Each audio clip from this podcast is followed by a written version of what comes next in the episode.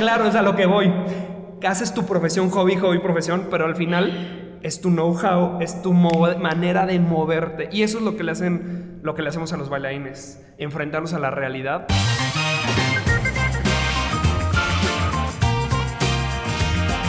Bienvenidos a Dance, un podcast sobre la influencia del baile en nuestras vidas. Bienvenidos a nuestro podcast The Dance Effect. Con nosotros hoy está de invitado especial Jorge Narcio. Soy Ana Sofía González y Cintia Carmona. Está aquí Jorge porque queremos que nos cuente un poquito como qué hay detrás de, de TDR, porque pues ahorita siento que tú, no sé si tú lo vivas así, pero como lo más fuerte ahorita en ti y en lo que vemos es esto que creaste, que es orgullosamente mexicano, que es TDR. Entonces, tanto las niñas que tenemos aquí en Dancers como muchas personas me imagino que queremos saber cómo qué hay detrás para que llegaras a lograr esto. Híjole, ahí les va. Bueno, agárrense. Soy mexicano, tengo 38 años, empecé a bailar de hobby a los 21 años en intercolegiales de baile entre amigos, bueno, todo esto fue mi primer acercamiento a la danza real, real, fue con vecinos en la primaria. Yo creo que debe haber tenido como 10 años, que porque mi vecina tomaba clases de jazz y nos juntábamos el sábado y me enseñaba sus movimientos. Eso fue todo. Pero todavía yo estaba en familia donde era un poco mal visto o los hombres no tanto. Nunca llegué a ese problema, pero sí fue como un limitante. Pero también me acuerdo que los domingos familiares yo les montaba lo que mi vecina me enseñaba, ¿sabes? Entonces éramos los primos bailando flans, haz de cuenta, ¿no? Ya. Así empezó un poquito, pero nunca me metí. Mi hermana intentó clases de ballet, pero yo nunca lo vi así. Y me acuerdo que mi mamá en algún momento me dijo, pues si quieres tomar clases, investigate y yo te meto, pero tú investigate. Antes de la danza empecé con patinaje artístico sobre ruedas. Fui campeón nacional dos años, a los 17 y 18. Gracias. Felicidades. Termina la, termina la prepa y está la disyuntiva de sigo en el patinaje o no, porque aparece sobre ruedas, pues no, no, no puedes vivir sobre eso, ¿no? Este, pues ahí fue donde dije, ¿qué hago? Mi papá vive en Puebla, me voy a estudiar la carrera para allá o la estudio aquí, me dedico a la danza, digo, al patinaje. Bueno, en el Inter empiezo la carrera, me equivoco de carrera, empecé a actuar. Naciste aquí, ¿verdad? Ciudad de México. Y aquí viviste aquí. Todo el tiempo, ah, nunca me he movido de aquí. Y empiezo a actuaría y me doy cuenta que no. Sí, es que soy bueno en matemáticas, ¿no? Pero en números. Y este, y digo, no, no quiero esto. Y me salgo a la mitad y de castigo me dice mi papá, pues te pones a buscar qué carrera quieres y te vienes todo el semestre a Puebla y te metes a todo tipo de carreras. Ok, y empiezo a ver y de repente empiezo a ver las Macintosh y empiezo a ver los diseños y digo, esto me gusta, siempre he sido como muy creativo y muy así, ¿no? Y entonces, ok, quiero estudiar diseño gráfico. Me meto a estudiar diseño gráfico en la Universidad Latinoamericana, en la ULA, y en eso, en las, eso en las tardes. Yo llegaba antes y veo un equipo de porristas bailando por dos coreógrafos, el cual uno hoy es uno de mis mejores amigos y la chava, bueno, pues se quedó como amistad, ¿no? Pero los veo yo, ay, qué entretenido está eso. Y unas arriba y unos abajo, izquierda, derecha. Entonces yo en diseño gráfico, simetría, niveles asimétrico, colores, eh, efectos dominantes. Pero eso se veía más divertido. Para mí era, estaba viendo juegos, ¿sabes? Y siempre dije, y escuchaba la música, ok, y entonces, eso fue a los 19. A los 20 eh, me le acerco a este... Ah, me invitan de juez porque como fui patinador y había como un interno de esa universidad y me invitan de juez y haciendo plática con el coreógrafo les dije pues yo fui patinador y me encanta la danza y cosas así. ¿Y gané primer lugar? No, eso ya fue. humildad. Ajá, no, ya fue. Hashtag este, trabajando en la humildad. Ajá, que no se me vaya, que no se me vaya. y, este, y entonces me dijo, ah, pues, ¿por qué no te vienes y de repente montas cosas? Y yo, ay, sí, claro. Cero, hechizo total. Y yo, mira, ¿por qué no? Ella sí, él no, ella sí, él no. Y entonces las porras internas de la ULA, me toca, una de las alumnas que estaba en ese equipo grande me dice, vente, montale a mi salón. Y es mi primer acercamiento, sin saber nada de danza, a montar algo y viendo videos que en ese momento era VHS, no existía YouTube. Para inspirarte. para copiar. O sea que pase... Uh, inspirarte slash. Hagan las Tengo 38, 21, 17 años atrás, ¿no? Sí, sí, por ahí. Este, y entonces la empiezo a estudiar de videos, replico cosas porque al final yo no tenía esa creatividad desarrollada Y ahí es mi primer momento donde con niñas siempre fui, bueno, venía de- del patinaje de alto rendimiento en el Comité Olímpico con ADE, que es así. Entonces para mí era cuadrado y se hace como se tiene que hacer a mi manera. Con punto. mucha exigencia desde ahí. Exigencia y disciplina, Siempre. vas a estar aquí. Eh, monto, ganan y al siguiente año varios maestros, entre ellos mi mejor amigo y varios, decimos de varias escuelas, ¿por qué no nos... me-?" Ah, no, al siguiente año digo, ah, pues ya gané aquí, voy a... Estudié toda la primera, secundaria y prepa en el Simón Bolívar, en el mixto. Y entonces tocó la puerta, me llevaba muy bien con la directora, porque como siempre gané con el patinaje, me daban permisos, chances, entonces hizo buena relación. Y me dice, y aparte ella era gring- es gringa, y pues allá el cheerleading es súper famoso, entonces cuando le digo, oye, abrimos porras aquí, va, buenísimo. Y entonces yo cobraba 120 pesos por alumna mensual.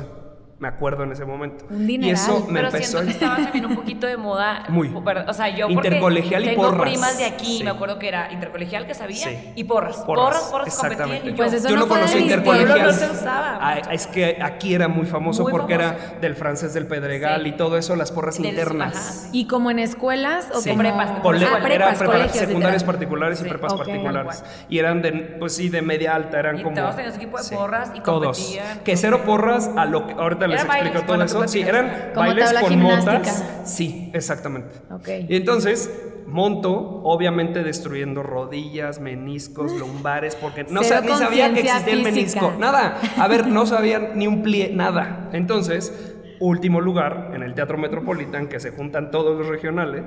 Y yo, último lugar, orgullo. Y todas digo, lastimadas. Todavía no. De aquí al hospital. Eso me di cuenta hace 10 años que mis alumnas me están pidiendo la factura, ¿no? De ese momento, ¿no? Pero bueno, aparte yo ahí tenía 20 años y mis alumnas tenían 13, 14, 15. Entonces la- el rango de edad es así, nada, ¿no? Total que me, me empieza a dar un ingreso y al, al siguiente año, ya a los 21 años, ya, el- eh, ya no empiezan como poder pagar tanto la carrera y más por el material de diseño gráfico, que soy licenciado en diseño gráfico. Y entonces, eh, pues yo dije, bueno, empiezo a ayudar un poquito. Y ahí me meto, de ahí me meto al, Ah, bueno, nomás cum- voy a interrumpir para que no te saltes eso. Entonces regresaste a carrera diseño gráfico y eso a la par. Sí. Y A la par fue, en la tarde estudiaba la carrera y en las mañanas, en- bueno, todavía no, es que ahí la carrera en la mañana. Ah, ok. Pero lo Los primeros Puebla, semestres. Llegaste aquí y. No, no fui a Puebla. O sea, me fui a Puebla a un- unos tres De meses castigo. a ver qué carrera Ajá. qué ya que definí, regresé, entro al ya, aula, empiezo la carrera y empiezo la carrera a los 19 en un semestre, eh, non, que es en enero, y ahí fue donde monto lo de la rutina esta de porristas en la ULA, Ok. la interna. Ya para agosto del 2000 es cuando ya formo mi equipo del 2000-2001 de porristas y eran como treinta y tantas niñas, total que me quedé como con ocho porque no, obviamente yo las traumé, ¿no? Y entonces, eh, como no gané, al siguiente año se- nos juntamos varios maestros, coreógrafos de varios y hacemos un intercolegial de baile, Tom Sawyer, y haciendo cabrioles así de Tom Sawyer, y nos vamos al Ciclón Azteca en Six Flags. Nos gustó, eso fue de desmadre, y obviamente yo todavía, pues sí empecé a aprender de mis compañeros cómo montar rutinas, pero no ser maestro, me explico, ni de danza, yo no bailaba, es, es por copiar nada más. Y entonces, al siguiente año, ya se forma un grupo que se llama Ratzel, que ya era un grupito de jazz y nos daban clases martes, jueves, la misma coreógrafa nos daba martes, jueves Ahí clase. empezaste a tomar clases de baile. No, o sea, digamos sí, pero era como si en tu escuela en el recreo Ah, ya. calentamiento y te enseñan giros, pero no sabes qué es apuntar, qué es pase, nada de terminología, ¿no? Y entonces, otra amiga que hoy es directora de un estudio también, lo puso a la par, pero es de Porras, DDC, de Narvarte, eh, me dice, vamos a Welsh Dance a tomar con mi maestra de ellas. Y voy con América Basurto, que pues es colega, y ella me enseña mi primer pas de bourrée a los 22 años. Y entonces No, ahí... Está cañón. Es que te lo juro que nunca es tarde, está cañón. No, O sea, hay nada. muchas niñas que Bueno, ya voy voy a a empezar a bailar 19 ballet. años. Mi primer ves, clase de ballet fue a los 23. Cintia, aplícate, Sí. ballet ruso. El problema es la rotación y la flexibilidad, obviamente la colocan. La tengo. Todo. Ah, pues ya está. Y Vámonos al, al Bolshoi. Y entonces eh, voy a mi primer clase y me dice, vete al Condesa Gym. No, aquí no te puedo enseñar, vete para allá. Entonces me voy y ahí ya pff, llega un mundo donde digo, ¿qué? Y entonces yo me meto a tomar clases de ballet y barra al piso, pero no por mí, por mejorar a mis alumnas, porque lo que aprendía me lo llevaba para allá. Sea, a los 23 empiezo a tomar mis barras al piso en mis horarios de la mañana porque ahí ya empecé a estudiar en la tarde. Entonces iba de 9, de 9 a 10 y media y 10 y media a 11 en el Condesa Gym. Y ahí empiezo a conocer a, a Mariano, a Manu Martínez, a todos, a, todos los que pues ya hoy están colocados como coreógrafos, pero en su momento eran los bailarines. Y me acuerdo que después del verano vieron las audiciones de Hoy No Me Puedo Levantar. Y fue una semana totalmente que llegaron ahí todos los de Hoy No Me Puedo Levantar, la primera puesta en México. Y para mí eso fue por escuchar y ver pasar a toda gente y yo en mi principiante tomando ahí mi barrita, ¿no? Que no me importaba porque al final yo quería por mis niñas, pero todavía no estaba yo en forma como bailarín. Total que estoy por terminar la carrera, la terminé a los 22 años y ya es cuando en enero, yo como acabé en, por ser non, acabé en diciembre. Y me, todo el siguiente semestre, enero a, a, agosto, hice una especialidad en diseño coreográfico. Entonces, pero todo fue dentro de que la tienes misma un carrera. libro, ¿no? Dentro del paréntesis, anuncio, Jorge tiene un... Un libro es una tesis, Bueno, una tesina. Una mini, mini Sí, tesis que acabo de leer esta semana, de hecho, que está muy padre de diseño Mira. coreográfico y vienen formaciones y todo. de hace años de eso, ¿sabes? Así, randomsísimo de lo que yo había aprendido en esos dos años, pero sin saber nada de danza, ni terminología, ni técnica, ni nomenclatura, nada. Entonces, ahí es donde uno de los coreógrafos, Javier García, me dice, vente a audicionar.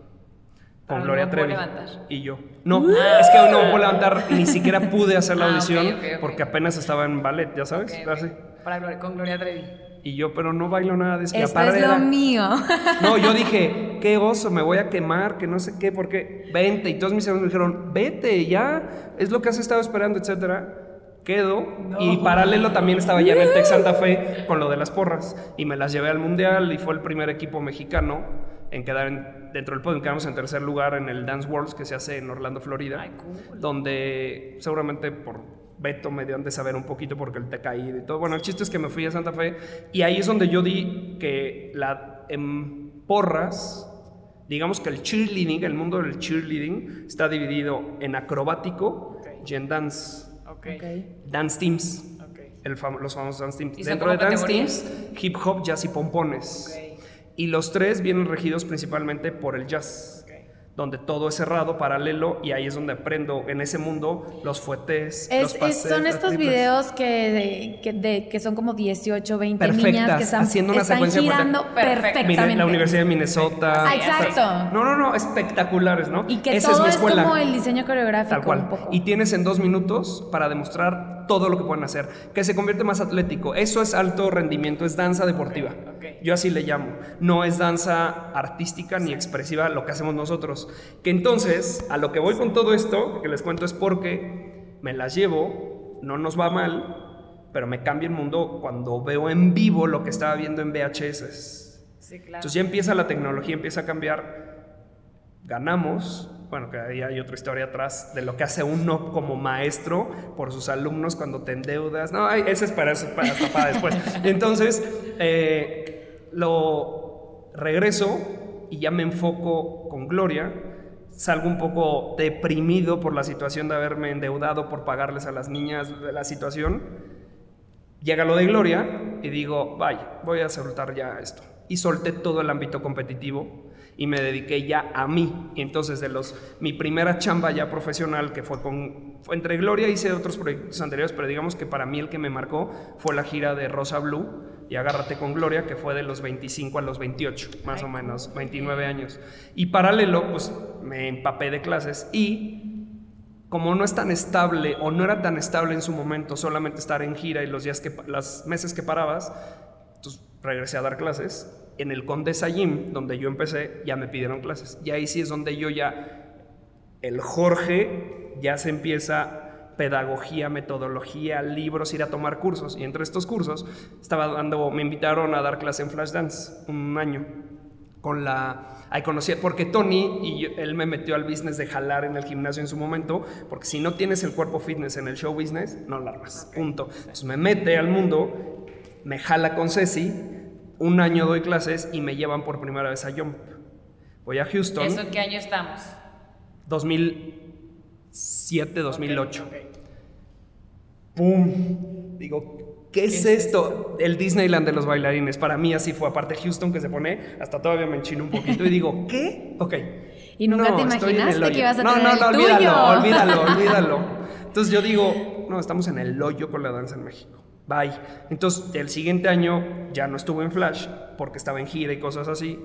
Pero entonces me invitan a dar una academia que se llamaba Life, a quien estaba en Chamizal, y ahí es donde conozco a Sharon Kalach, y entonces cierra Life, y es donde conozco a Mitch, a Karen, toda esa generación que no eran bailarinas, que me llegan sin saber qué es un relevé, sin saber qué es un plie, y como yo ya me estaba adentrando más, las creé de cero y ese fue mi motivador de formar bailarines. Y hoy que tengo tres, cuatro hijos ya bailarines que se están dedicando a esto, es lo que más me mueve como maestro. Entonces ahí digo, pero lo que me encantó fue, vengo recién llegado de Flash, de Jump, me invitan a este, les digo, no querían hacer ballet, no querían hacer jazz como tal, o era lírico porque era lo famoso y hip hop con Chava Carvajal y después Maribel Ochoa.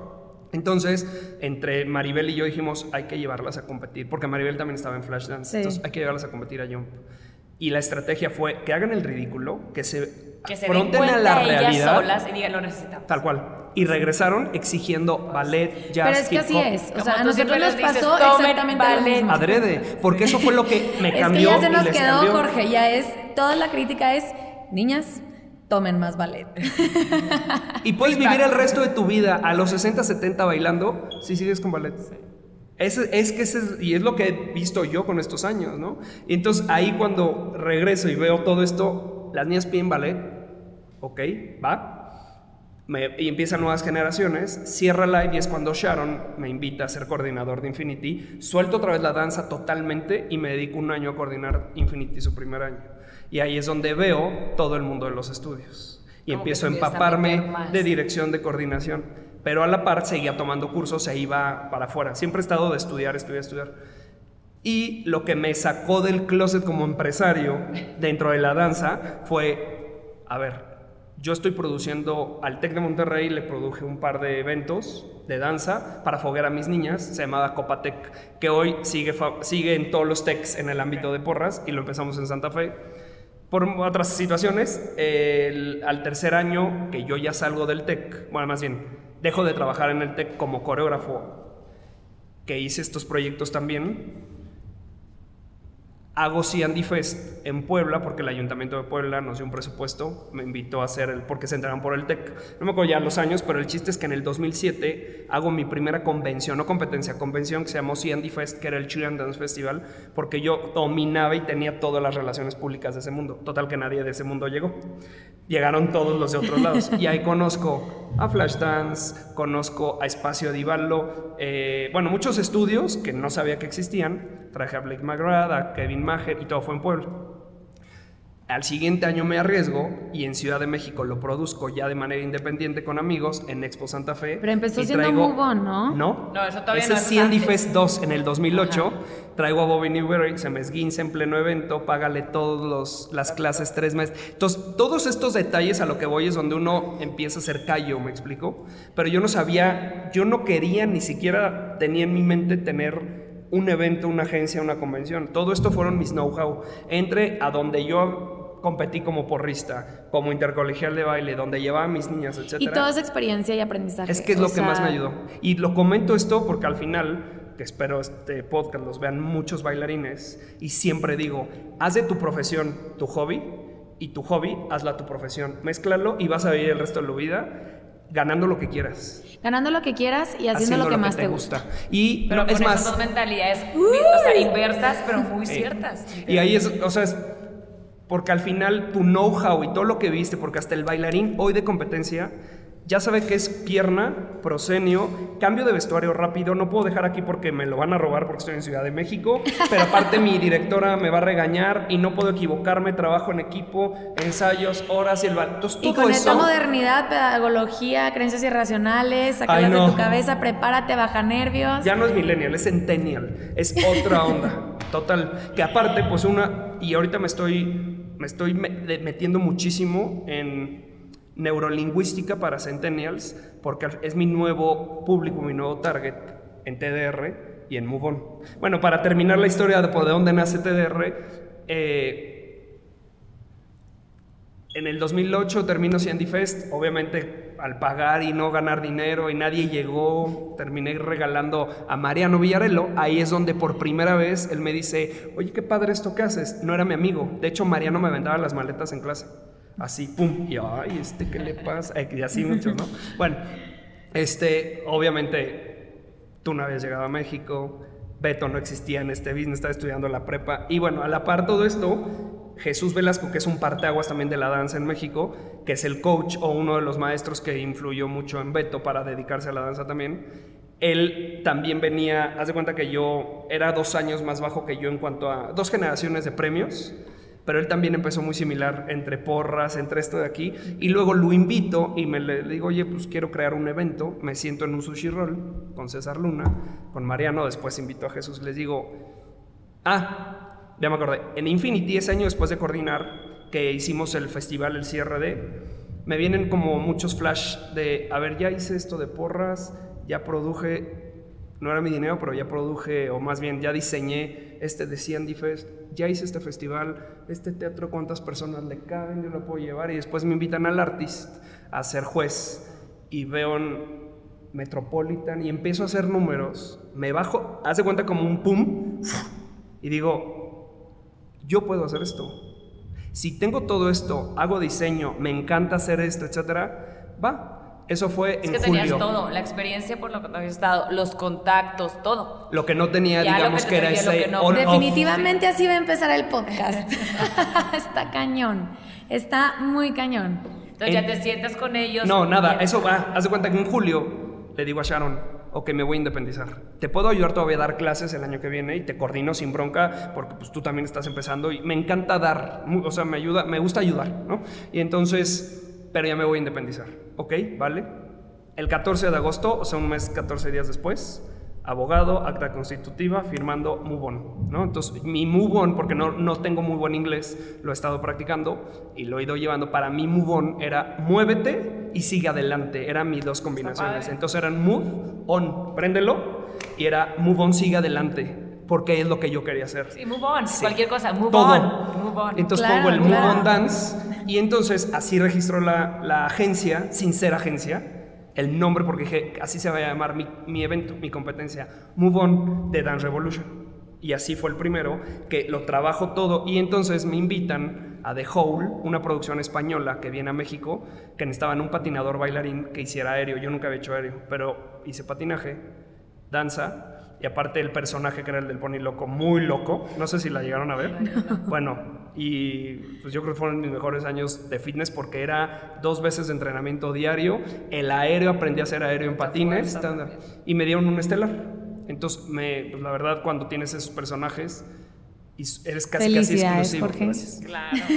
me dio lana para invertirle a Mubon. Y entonces, a la par, creé Mubon en el Crown Plaza. Me acuerdo Ya. perfecto. Ay, que sí, Yo no me también, acordar. Y más con también. ustedes, el segundo año. Niñas desmayadas, sí. fueron dos, los primeros dos años. Sí, Move On y TDR. Bueno, Sí, de Dance Revolution. sí, Que terminando Move On, me empiezan a hablar para llevar maestros y para producir las luces, para producir festivales, porque al final toda la producción la hacemos para festivales y cosas así. El audio lo, lo rentamos, eh, las estructuras, el diseño. Entonces, cuando empiezo a ver que me llaman de ese lado, digo, ok. Y me acuerdo mucho de más o menos eh, la, la marca que lleva John Newboy 24-7, que están bajo una productora, y digo, mira qué chistoso. Y entonces separo Move On de The Dance Revolution. Move On se hace la agencia, que ahorita está en piloto, Ok. y Move On es la agencia de management de bailarines coreógrafos que casi no existen en México, de hecho, habemos 3, 4, y digamos que hacemos te llevamos tu agenda y te llevamos tus finanzas como bailarín, como coreógrafo. Justo hoy veo a Beto en la noche para algo de finales y para tocar ese tema. Y conmigo para tocar el Mira. tema de Tony. Ah, ah, ah, y Mariana y No, miles. Y está padre porque también para los maestros Es como un proteger, medio, todo, ma- los cual. proteges. Es que no nomás el maestro. Los van a conocer por Mubón, muchas veces se acercan contigo. Ah, mira, yo tengo este repertorio, quién te funciona. Tal cual. Ganar, Y también para el estudio o para la empresa. Porque Un si queda mal, el- tal cual. Hay contratos. Mubón, sí. tú quedaste, a ver cómo le haces. Sí. Sí. Y, no, es esa- y ya nos ha pasado, ¿eh? Con maestros es, pues yo te doy la Sí, solución. Sí. Porque al final puede ser, tú le cancelas, tienes que pagarle a él. Sí. Él cancela, yo te tengo que reembolsar Sí, y claro. dar, o cómo te compenso lo que no se puede Lo hace más Sí. profesional. Totalmente. Sobre todo aquí que de repente estamos Sí. en un medio que a veces no es tan Sí, profesional. Y es medio artístico. Sí. No, y que como esta profesión de ser maestro de danza no es en sí como algo tan No es serio todavía, es- exacto. Es, pero no lo ven así. Es cultural. Estamos como migrando apenas. No, ya la nueva generación de los millennials, incluyendo, es ese cambio. A quien le va a traer las consecuencias positivas y los resultados es a los centennials. A nosotros ya no nos tocó vivirlo un poco como ejecutantes, sino estar detrás, cada quien con su granito de arena, cada quien Claro. ahí y así. Bueno, y para concluir eso, separo Move On y TDR y ahí es donde ya le cambio el O branding. sea, el y primer todo a move TDR. on es en el año que hace 4 o 5 2015. años. 15, hace 4. ¿Y luego hiciste otro move on o el segundo ya, fue TDR? Ya, fue cambié TDR la el marca, segundo todo, año, todo, ¿verdad? todo, sí, ok, separé. sí. Y ya del 2015 acá, Y hasta el tercer año ya Expo, fue en Expo en Santa sí. Fe. Ajá. no, en el TEC de Monterrey. Ah, Ah, claro. Y este aquí es el primera vez que se en- Segundo año, el año Ah. pasado y este, sí. Entonces. 5. Cinco. Ah. O sea, en Ciudad de México, TDR ahorita fue el quinto, pero digamos que como temporada, ya ahorita en el 2020 ya es mi quinta temporada, ya, ¿me ya. explico? Sí, ya. Sí, y eso es a grandes rasgos donde viene TDR. Y claro, obviamente estoy tropicalizando de todos los eventos que he vivido, donde estoy, eh, sigo yendo a, a hacer know-how, aprender, etcétera, y lo tropicalizo a lo que México necesita. Y ahorita, como nos está costando un poco de trabajo ampliar sedes, plazas, Es lo que te iba a decir, ahí va mi pre- mi pregunta. Empiezas aquí Mubón y ¿cuándo es tu primero fuera de Ciudad de México? O sea, ¿cómo fue empiezas? Chihuahua. Ay, guau. Chihuahua, Cálmate. Mérida y Ciudad de México. Ok. El segundo año fue Chihuahua, Guadalajara, Mérida, Ciudad de México. El tercero ya no hago Chihuahua porque los dos años hubo pérdida, entonces ya no me quise arriesgar. Guadalajara. No, sé- no estés tan orgullosa, ¿eh? hago Guadalajara, Mérida, Ciudad de México. Y el año pasado, eh, bueno, esta temporada ya asumo Monterrey. Ok. Mérida, Ciudad de México nos va muy bien. Guadalajara lo pausé por arriesgarme a Monterrey y no perder a ver cómo reaccionaba la gente, pero ya el año que viene a regreso a Guadalajara, hago estreno Tijuana, vamos a ver qué tal, porque lo padre es que el año pasado, bueno, esta temporada, dos estudios de San Diego bajaron a Monterrey y ahorita Ciudad de México, uno de Costa Rica subió. Entonces, los planes desde TDR para el 2021 es Claro. irnos a Latinoamérica. Esa es No, y ahorita intención. puedes empezar a cultivar esos clientes fuera de. México, en México. Sí. O sea, es Tijuana vienen los de San Diego acá, o sea, que se les queda así. Exactamente. Y, luego ya. ¿Y qué sientes, Jorge? O sea, Mira. ¿qué sientes cuando estás ya... O sea, yo entiendo que has tenido muchos aprendizajes durante estos cinco años, porque me imagino que debe ser complicado entre mamás, esto, finanzas, todo, producción, es un súper evento. Pero ya cuando estás sentado viendo que el escenario está lleno de gente, está lleno de bailarinas y como todo esto nació de ti, ¿qué sientes? ¿Y cómo que sí? A mí me impresionó esta vez que dijiste, es la vez que más han tenido bailarines, 800 y pico, no sé qué, no me dije, yo, wow. O sea, wow. Sí, ¿Qué piensas que sientes? Mira, para ser franco, tengo como mi angelito y mi diablito. Soy muy pesimista, pero soy muy ambición y muy optimista.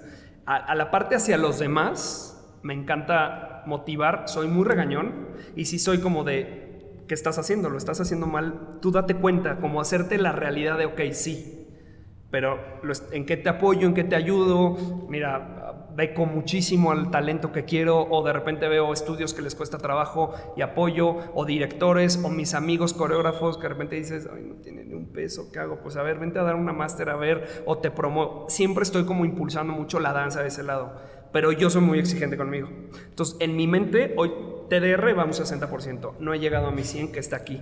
Claro que ya me, do- me puedo dar el lujo lo voy haciendo consciente que los primeros años no viví el momento, la parte de juez. Y aparte salen muchos errores porque cada, cada estudio, cada bailarín, cada cultura, cada papá es diferente, es un mundo diferente y no puedes tener a nadie contento. Pero entonces ahí es donde yo me doy cuenta de planea con tiempo, organízalo, haz logísticas, baja todo, manuales, procedimientos, o sea, administración, que aparte no lo eres, negocios que no, que el contador ante Hacienda, ante el SAT, abogado, todo eso ha sido lo que ha ayudado, el staff que tengo está espectacular, mi pareja que también me ayuda muchísimo, todo me apoyo muchísimo, entonces yo ya puedo empezar a delegar y crecer de este lado, pero me siento, veo y digo, wow, y de repente veo yo, está chueca esa luz.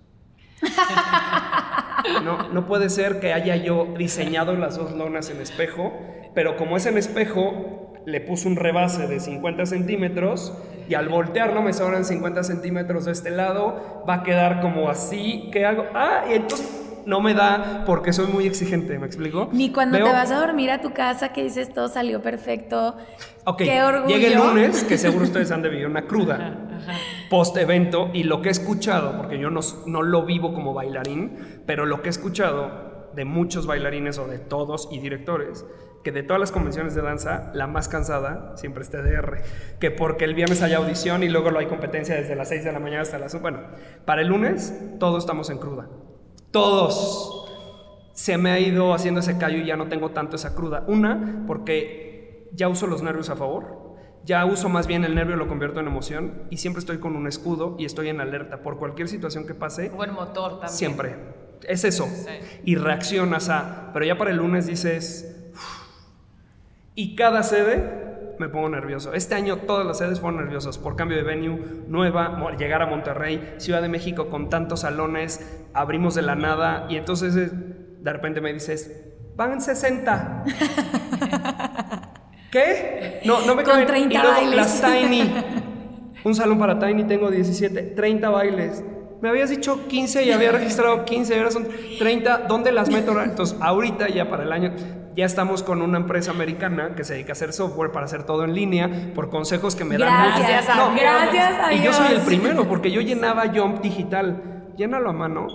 Pero pues bueno, es infraestructura, Bueno, pero es es obvio tiempo, que es año a año vas mejorando cada cosa. Todo- vas así de- aprendiendo que no, que mejor. Y algo que también creemos que hiciste muy bien, no sé en qué año fue, que o sea, que fue inverso, competencia, Sí, clases. tal cual. Y siento que las niñas lo gozan todo. mucho más. Y eso yo lo hice pensando en Sí, el bailarín. eso está súper En mí, Jorge Bailarín, era el estrés y nervios de competir. Sí. Pero luego tengo Dura clase y si me día. lastimo en clase, Sí, sí. Y lo- entonces hice, a ver, y aparte para el staff, ok, los únicos que salen aquí embarados son los directores de los estudios. Pero el bailarín y el staff Lo viven mejor, Sí. lo disfrutan. son etapas, cierras uno, terminas de competir, audiciones, clases, pues sí. Nos encanta levantarnos todos los días a las cinco y media no. Lo y dormirnos a la una. A la es una. un gran fin de semana.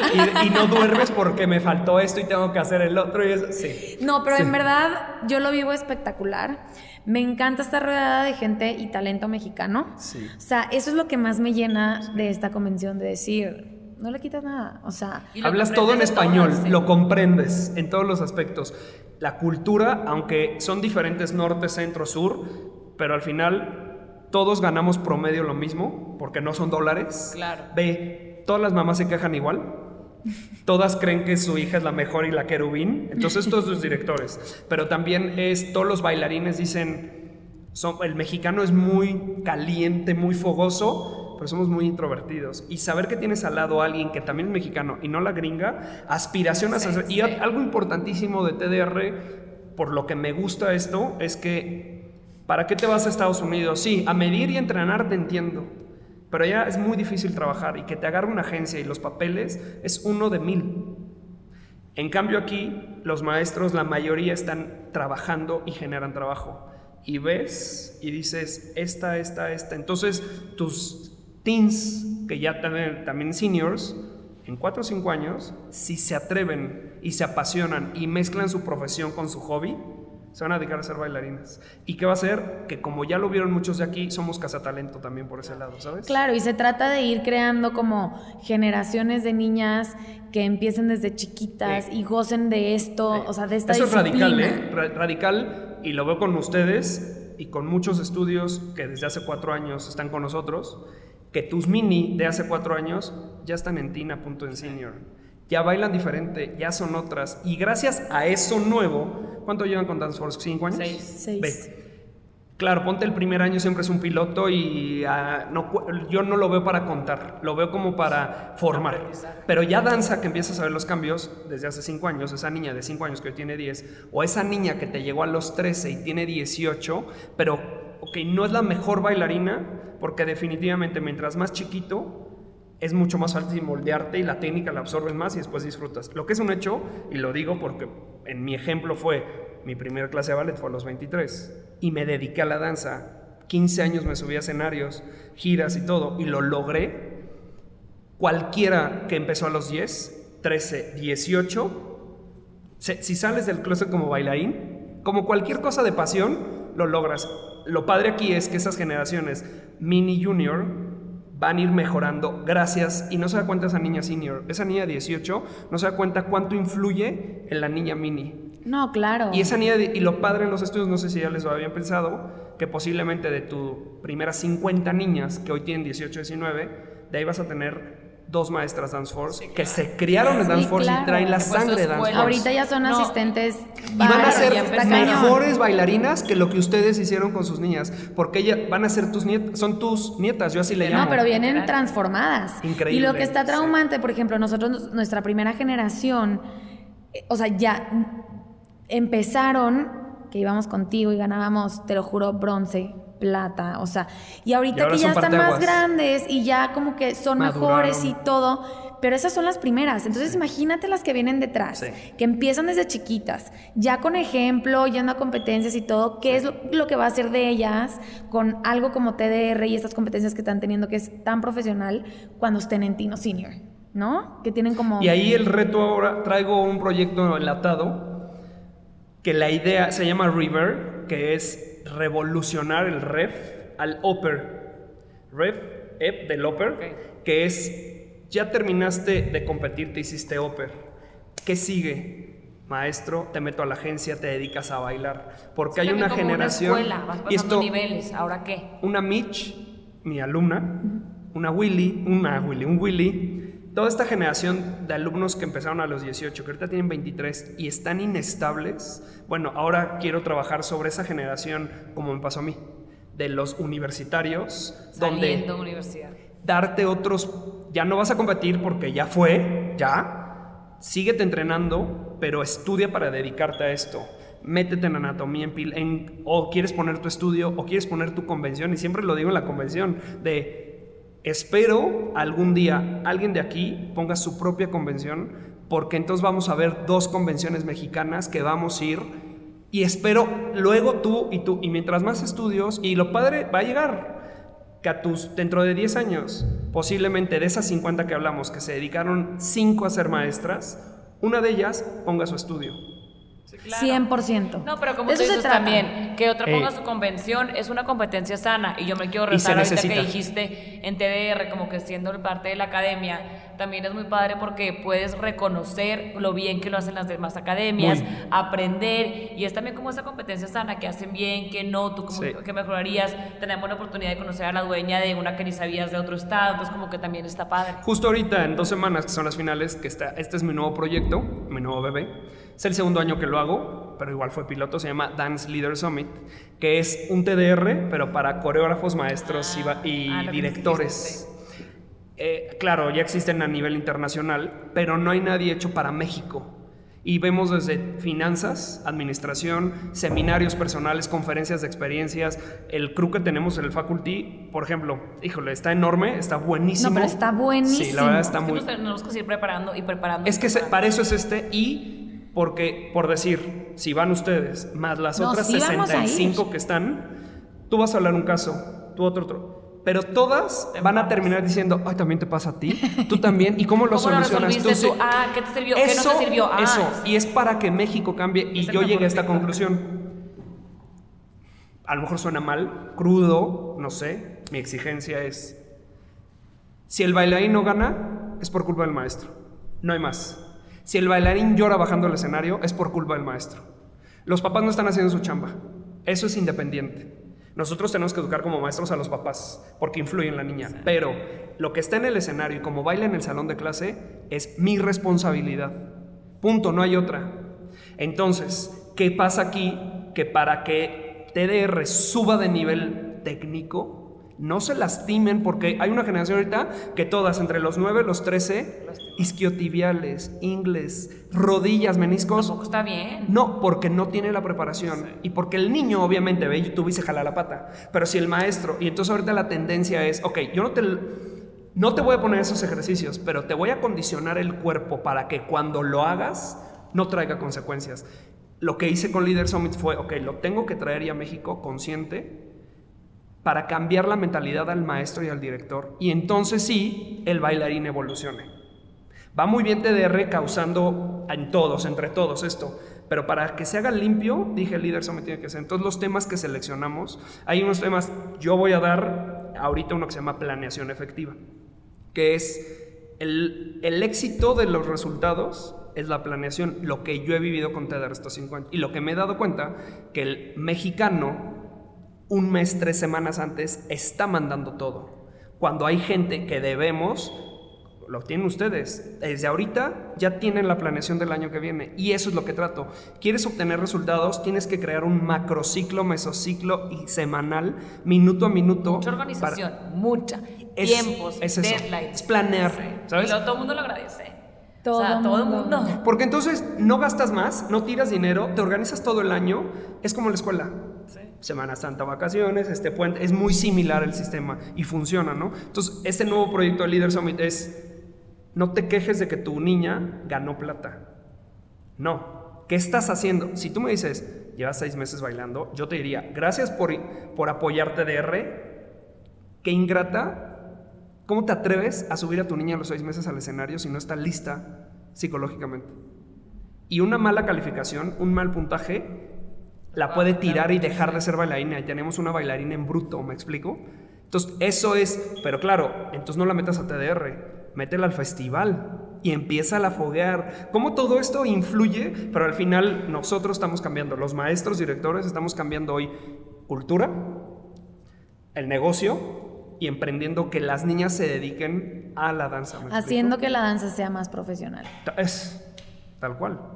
Para que salga otro Isaac Y también creo que ahorita ya los papás apoyan más. Como a ti te tocó y nos tocó con muchos maestros en sus generaciones. Como que, ah, no, pues bailar, vas a bailar toda tu vida, eso te vas a dedicar. Ya no, o sea, ahorita ya sí lo apoyan, sí lo ven como que se ¿Y te puede. Digo que es... Ve, ya hay más eventos en lo que puedes crecer, que puedes hacer, o sea, ya Y les callas la boca a los papás, porque yo amo eso. Yo amo que me calle la boca pero también me, encanta. O sea, cuando tú me digas con algo sustentado, digo, ok, sí. Ok, pues sí, o perdón, o me detonas una idea y digo, ¿cómo no se me ocurrió? Está buenísima, X. Pero llega el papá. ¿A qué te vas a dedicar? ¿Bailarina? Ok, no, no, no, es un hobby, pero ¿a qué te vas a dedicar? O sea, ¿estás diciendo que mi misa Ana Sofía, que mi misa Cintia no es su profesión? que mi maestro Jorge no es su profesión, es, negocio. Ahí están los títulos guardados en el cuarto. Es el título claro, es a lo que voy. Haces tu profesión, hobby, hobby, profesión, pero al final es tu know-how, es tu manera de moverte. Y eso es lo que le hacen, lo que le hacemos a los bailarines, enfrentarnos a la realidad, al público. ¿Cómo cambias que el hecho de verte subido, no sé si les pasó, yo era muy introvertido, muy. Ahorita como ves, bueno, para empezar, closet todo el tiempo hasta los 21 yo me atreví a aceptar mi sexualidad. Desde ahí ya estamos mal. Dos, me equivoqué de carrera. Porque te están dice y dice, eres bueno hasta esto. Tres, no, ¿a qué te vas a dedicar? Eh, no, pues esto, no, bailarín, no vas a vivir de eso. todo eso te encierra la sociedad normal, es normal, no le echas la culpa a nadie, te encierra la sociedad. exactamente, ¿no? El hombre no baila, estás muy grande para bailar. Bueno, cuando yo era muy introvertido, la danza, cuando me subí a competir, de ver a la gente, en patinaje hice deporte individual, entonces sí era, pero era yo. Ya en grupo es diferente. Y cuando ves masa o bailar en el Auditorio Nacional o en el, el Estadio Azteca, esa impotencia, ¿qué pasa? Que cuando me tocaba exponer en la carrera, y ahora me paro con los papás, puedo hablar, pero no era ese Jorge, me explico. La danza me lo hizo. Y entonces los madrazos del dolor de la danza cuando te cargas, te caes, los dolores, pero tengo que seguir entrenando. Es el alto rendimiento. ¿Y qué te hace ese? Te forja, te hace más duro. Entonces todo esto es donde hoy ya los papás dicen, no, sí, mira, pues yo lo apoyo. Vale la pena. Pero es como tú dices entre los dos dichos inversos. Si haces tu hobby, tu profesión, lo que hagas, si lo haces, te preparas, si lo haces con pasión, te va a ir bien. No importa, si quieres bailar, lo que, pero tenemos que cambiar, apoyar eso. Y que sí se puede. Sí, total. Y tú se los puedes demostrar in your face. Soy bailarín y vea. Así que aquí. Y pues cocinando los huevos ahí, aquí. Para cerrar un poco, nada más quisiera que nos dijeras, si tuvieras que decir como tres palabras que te definieran. Apasionado, una. Es que iba a decir psicópata, pero no soy no, no, no, Hay que usar las palabras. Es que, exacto, exacto. Apasionado, perseverante. que para mí, o sea, iba a decir psicópata porque el psicópata es hasta que lo salga, hasta que sea manera perseverante. Por lo mismo que eres muy exigente contigo mismo. Sí, demasiado.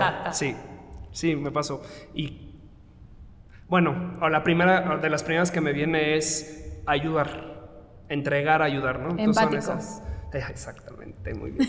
Eso está muy padre y muy bonito, porque siento que, pues sí, karma, o sea, ayudas y te van a ayudar, como que tienes que ser bueno con la vida. Sí, es verdad. Y hoy por ti, mañana por mí, como te sí. le va a ayudar a esa niña, a esos papás, a esos maestros, qué padre. Poner nuestro granito de arena, que era lo que platicábamos en el podcast pasado. Lo estás haciendo de buena intención, porque, por el bien de la persona. Pues está padre. Y claro, y ahorita ya es un negocio, al final es un negocio, pero todo empieza como de de mí para ti, ¿sabes? Pero volvemos al mismo punto por lo cual empezó el podcast. Es impresionante lo que una disciplina como el baile puede influir en una, persona. Cambia vidas, totalmente. Cambia vidas. Totalmente. Pues Jorge, muchas gracias por venir y compartirnos tu historia. Está muy cañón. Gracias por tomarte el tiempo de venir a Dance Force con Cinti y conmigo a platicarnos pues, tu historia de vida. Feliz. Felicidades por CDR. La verdad, cada año acabamos más encantadas. Lo estás haciendo muy bien y pues vamos por muchos más. Gracias. Keep working hard. más. Bye. Bye. Adiós.